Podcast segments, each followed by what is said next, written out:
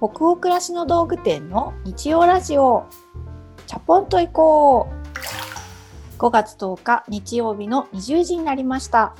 こんばんは。ナビゲーターの店長佐藤とアシスタントの吉部こと青木がお届けします。日曜ラジオチャポンと行こうでは明日から平日が始まるなという気分を皆さんからのお便りをもとに女湯トークを繰り広げながらチャポンと緩めるラジオ番組です。各週日曜日に放送しております。現在チャポンと以降はリモートでの収録を行っております。お聞き苦しい点があるかもしれませんが今宵も最後までゆるりとお付き合いいただけると嬉しいです。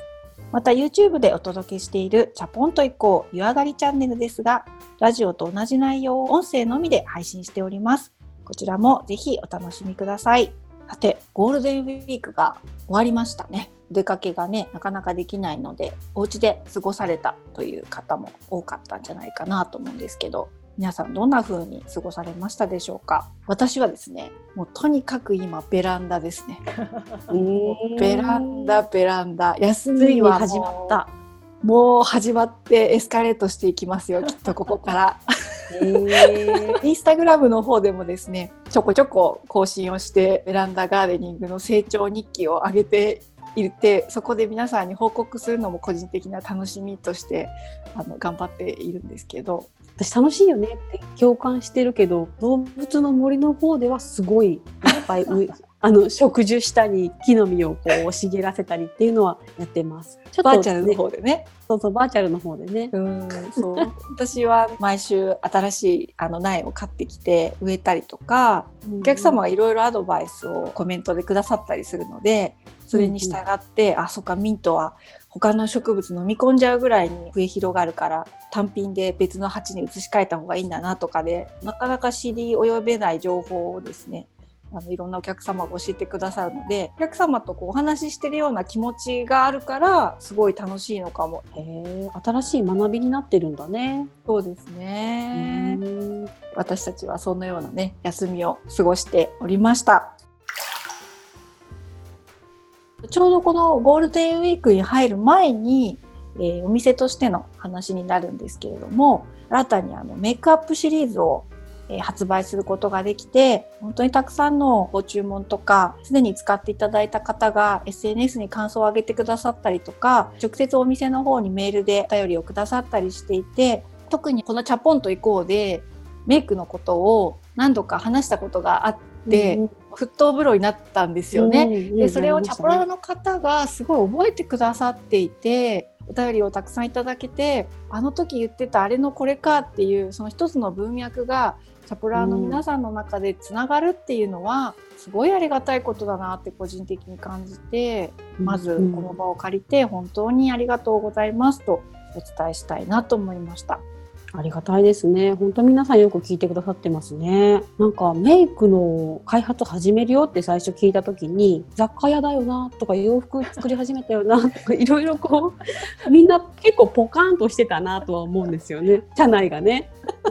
えー、メイクあ始めるんだ。えそうできるんだみたいなみんな驚きとポカン具合があったんですけどなんかきっかけあったのかなっていうのはずっと聞いてみたかったんですね。と改めてそのここでお話しするともともとその日用品とか生活雑貨っていうものを中心に、まあ、取り扱っていたところから3年前にオリジナルで句を作るようになったっていうのも、まあ、一つ大きな2017年は転機だったんですけど暮らし全般っていうものの中で自分にフィットしているなとか無理がなくて心地いいなって感じられるものを増やしていくっていうことをやっていきたいっていうのがもうもともと創業当初から自分の中の思いとしてあったので、うんうん、自分が身につけている服はどうなんだろうとかアクセサリーはどうなんだろう。どんどんその自分のパーソナルな部分にそのフィット感を求めるっていうのが私自身も年齢を重ねれば重ねるほどあるんですね。それはこう素敵になりたいとかいい感じになりたいっていうんではなくてよりその自分が楽に少しでも楽しくささやかにでも生きていけるようにそういうところに徐々に視点が移っていったっていうのがあってこうお化粧をするっていうことは人の見た目とか自分で自分を認識するっていう時に大事な部分だなと思っていたからとってもやってみたかったんですよ。もう何年も前から。ただ得意じゃないことなので いつかやりたいなってうっすら思いだけその持っていて、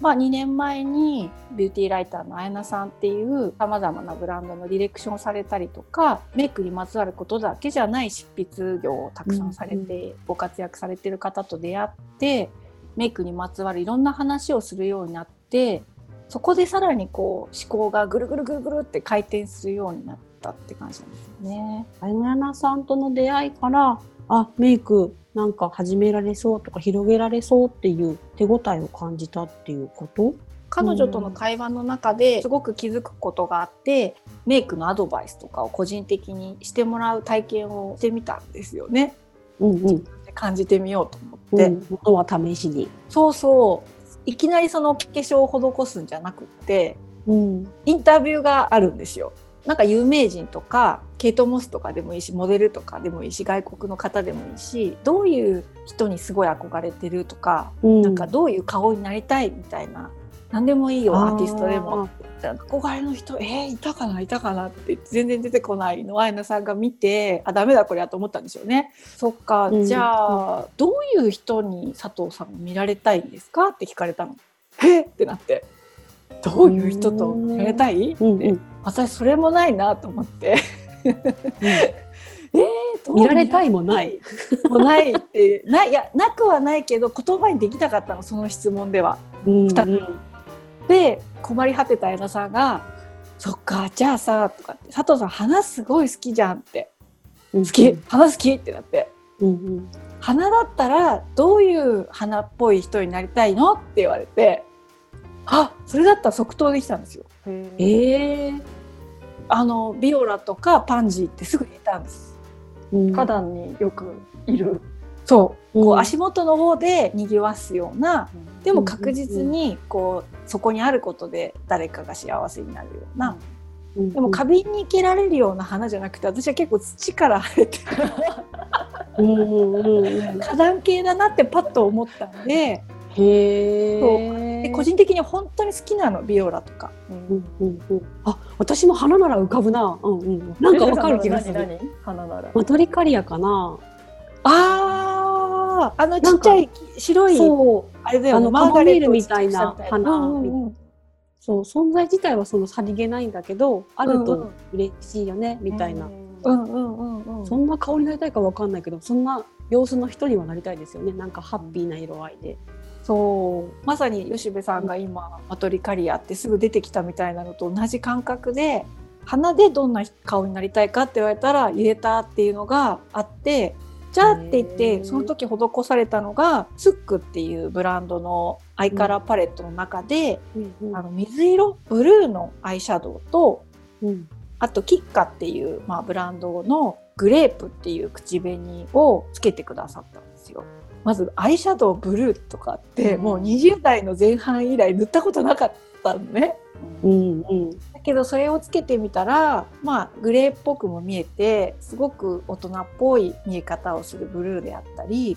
そのキッカっていうブランドのグレープっていう深紫みたいな色のも塗ってみたらすごくいい色で自分の顔がこうパーッと明るくなったのを感じてうん。あ確かに目指してるビオラっすねって感じ。えーでもそのお花の情報からメイクをイメージしてくれるってすごい技術。そう。それ綾菜さんの凄さであると思うんですけど、うんうんただ私はその体験を、まあ、させてもらったことが衝撃ですね。静かにこうんううん。ずっとかメイクやりたいけどって思ってた本当最初に北欧行った時の感覚とすごい似てたかも、そうだ。あこれは何かが始まるなっていう感覚が自分の中で湧き上がってきたんですよね。うんうん。そっか。そういうふうに考えていけばメイクってもっともっと楽しいものなんだって感じられたので、へー。あこの感覚をもしプロダクトに落とし込んでいくとしたらどういう見た目どういう色合いどういう使い方ができるものにすれば今回自分が味わったような感覚をお客様とシェアできるんだろうっていうのをまたそこから数ヶ月ずっと考えたんですね。で実際あの開発をしようってこのプロジェクトとして始動したのがちょうど1年前なのでいろんな角度から考えて作ったものがこの間、うん、あのお披露目できたものになるという次第でございます。それであの5色3色アイカラー5色とリップカラー3色に絞られてたのね。うん、そう、うん、定番的に使える受け止めやすい色からえこんな色つけたことないけどでもつけてみたらそういうお花みたいな人顔になれるのかもしれないっていうちょっとした好奇心をくすぐられるような色まで少ない色展開ではあるんですけど含めたつもりではあって、かつ何十種類もあると私自身はもともとコスメフリークではないので選択肢が多すぎるよりはある程度絞られた中でいくつか組み合わせて選択肢を広げていくっていうのが楽しかったので、まあ、そういう展開を考えたっていう。なるほどね、はい。そう私も発売になって色だけを見るとあんなに絞られた色でもどうしようって思っちゃうんですけどページをこう読み込んでったりスタッフのレビュー試してみましたっていうところで混ぜて使うっていう話が出てくるじゃない、うん、あれを見てあ混ぜるへえと思ってなんだろう調味料っぽいなってこう に引き寄せて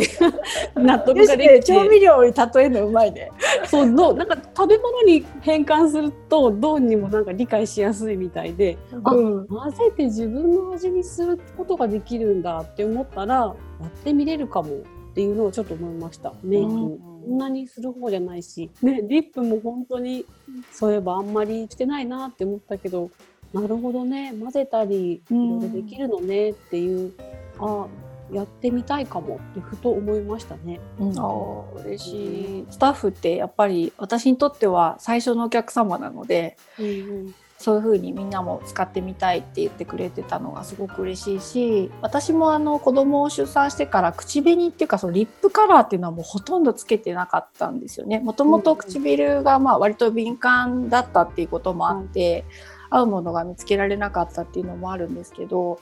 やっぱりリップを塗った時の顔色、とか印象の違いってやっぱアイメイク以上だなってすごく私はこの年になって感じて、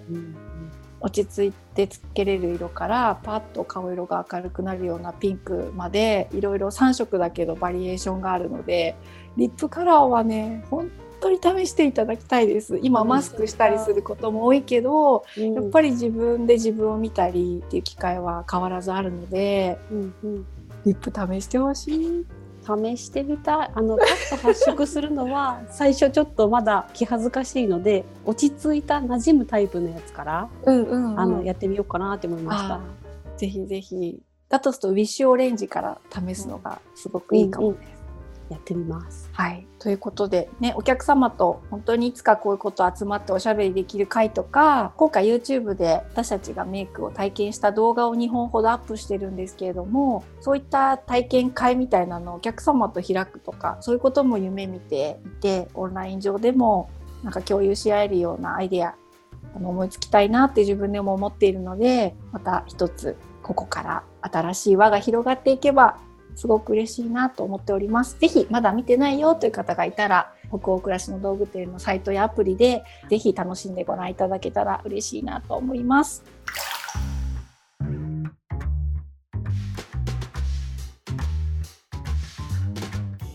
さて、このラジオの後半では、チャプラーの皆さんからのお便りを今日はちょっとね、いつもより多めに読もうという回にさせていただきました。吉部さん、じゃあお願いします。はい。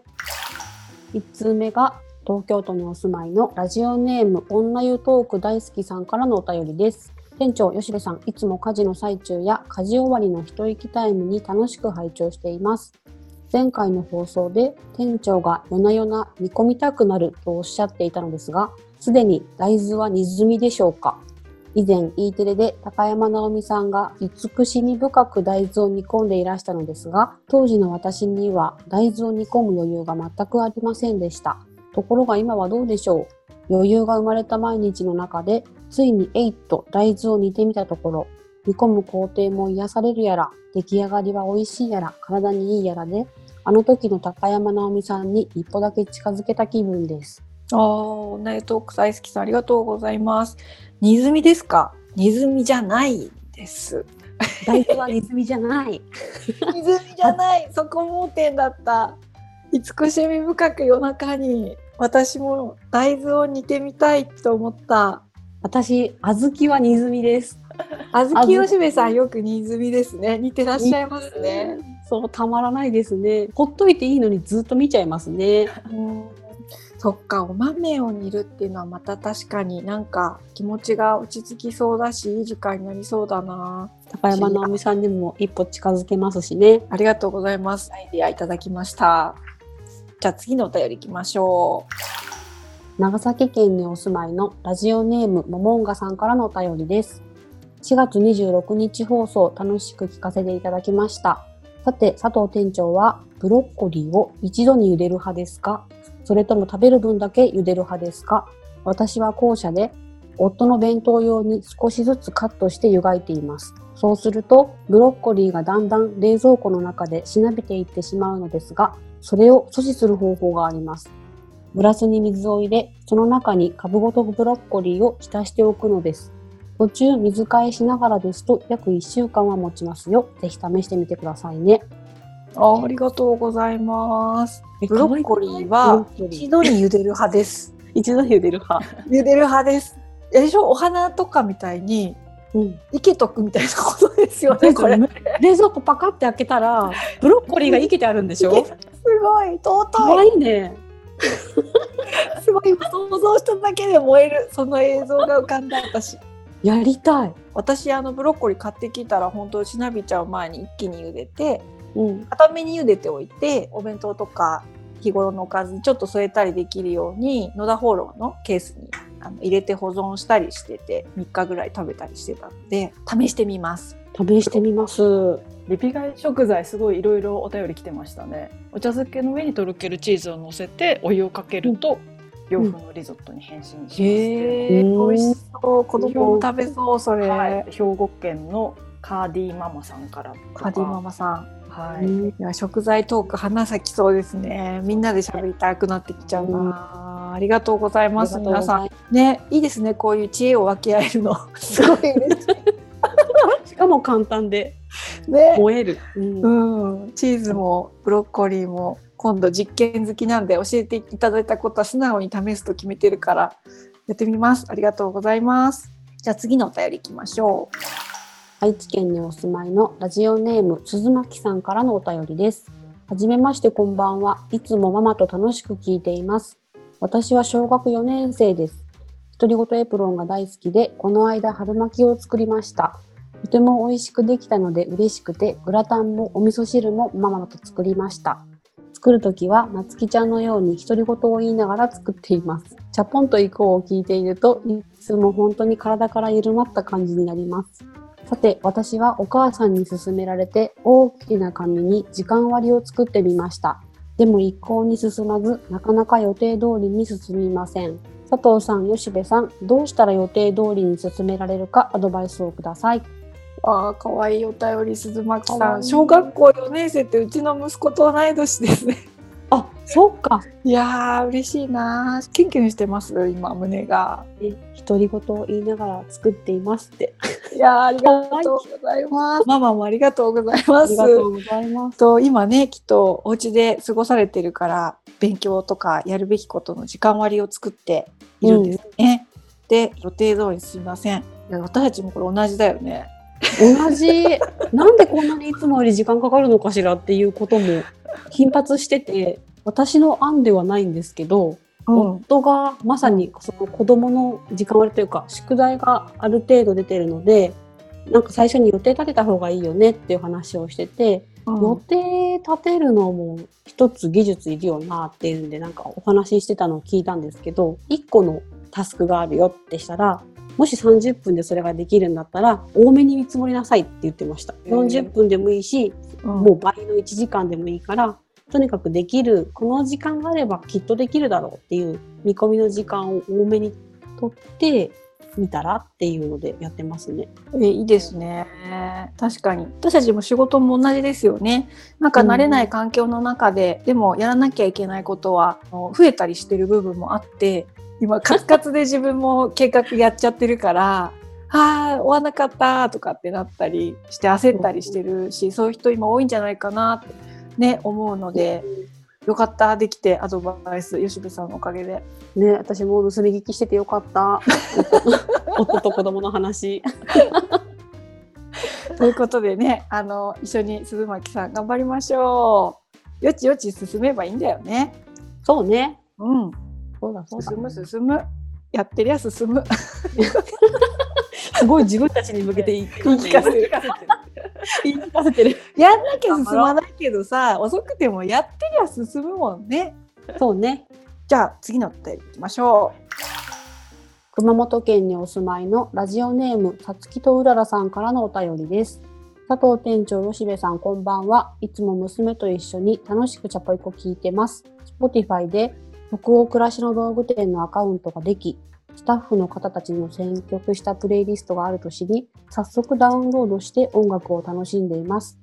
そこでふと、めっちゃ懐かしい曲、サニーデイサービスの恋に落ちたらが流れてきて、もしかしたら選曲された方と同年代なのかなと思うと勝手に親近感が湧きました。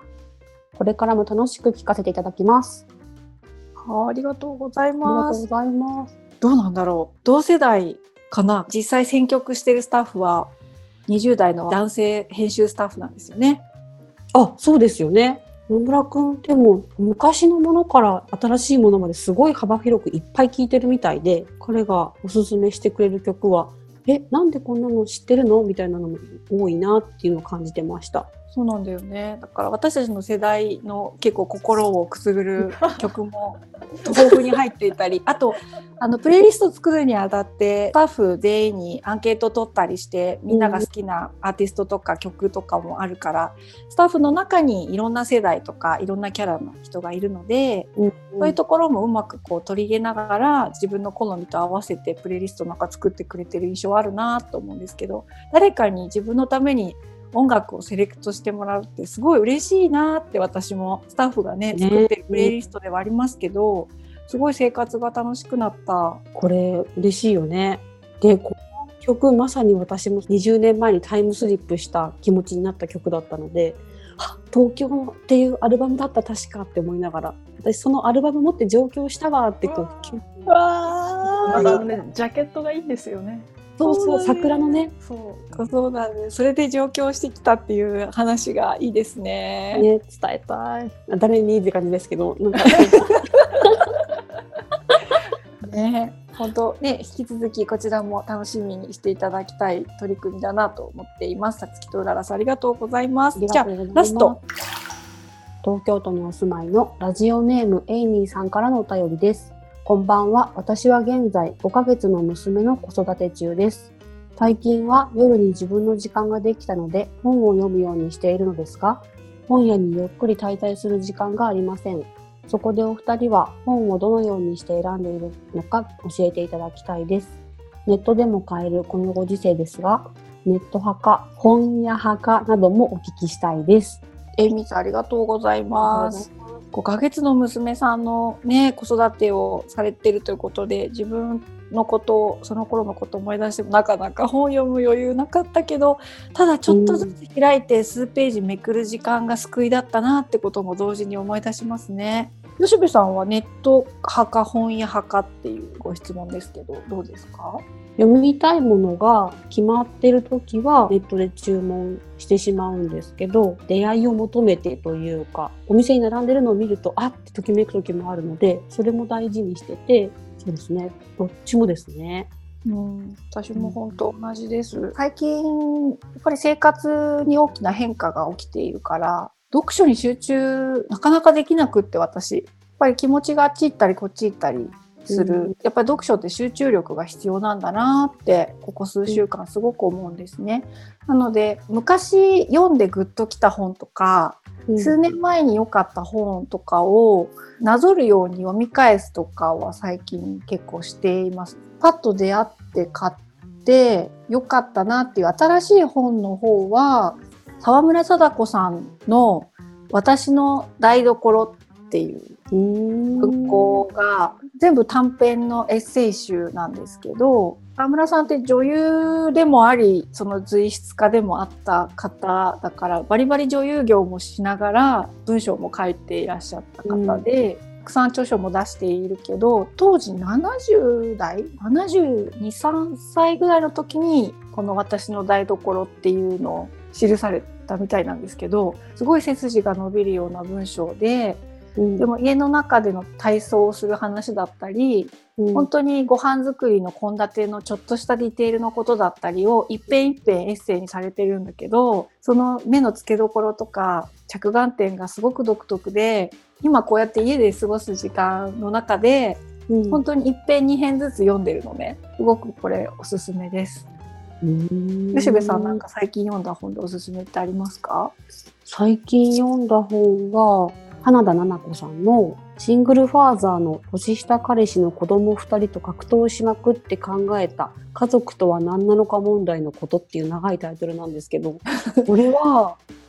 前に出されてた本も長いタイトルだったよね。そうそうでしたね。ねうん、ぐんぐん読めましたね。なんか家族の話っていうのもあるけどこの花田さんの考え方がすごく新しいけど自分にフィットするというか集中して読むんだけど途中で閉じて自分の心の中と相談し合うみたいななんか面白い体験ができる本でしたね。ちょっと中身は詳しくは言わないんですけど 面白かったです、あとは読み途中なんですけどジェーン・スーさんの「これでもいいのだ」っていうこれもエッセイというか短いお話がいっぱい出てくる本なんですけど何でしょうねこれ私にとってのチャポンですね。へ新しい友達ができたみたいな感じで話を聞くように楽しく読んでます。ね、ジェーン・スーさんもラジオでねあの生活は踊るっていうのをされてて、うんうん、私もあの聞いたりすることあるんですけど面白いですよね。面白いあそうだそれで読みたくなったんでした。うんうん、ラジオつながりそうそこからすごい元気をもらってるからあ書いてても読んでみたいなと思って確か手にしたんでしたね。うんじゃあこんなお答えになりますけど、ね、皆さんもこんな本読んでますよとかこんな映画見ましたとかあったら教えていただけたら嬉しいです。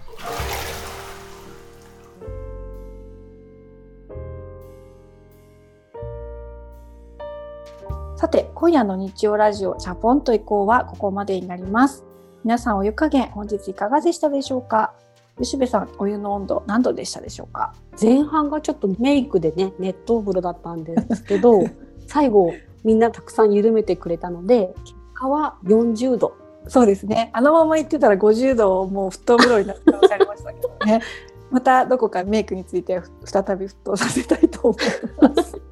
その時お付き合いください。皆さんの気分が今日も少しでも緩まると嬉しいです番組は北欧暮らしの道具店のサイト上やアプリに加え、購読に便利なポッドキャストや Spotify でも配信しています。ぜひ、チャポンと移行で検索してみてくださいね。それから YouTube で公開しているチャポンと移行 YouTube 編湯上がりチャンネルも同時に公開をしています。こちらもお楽しみいただけると嬉しいです。引き続きお便りも募集中です。感想、ご意見、ご質問など、ページ後半のフォームからどしどしお寄せくださいね。全国のチャポラーの皆さん、お便りお待ちしております。次回の放送は5月24日日曜日の夜20時を予定しております。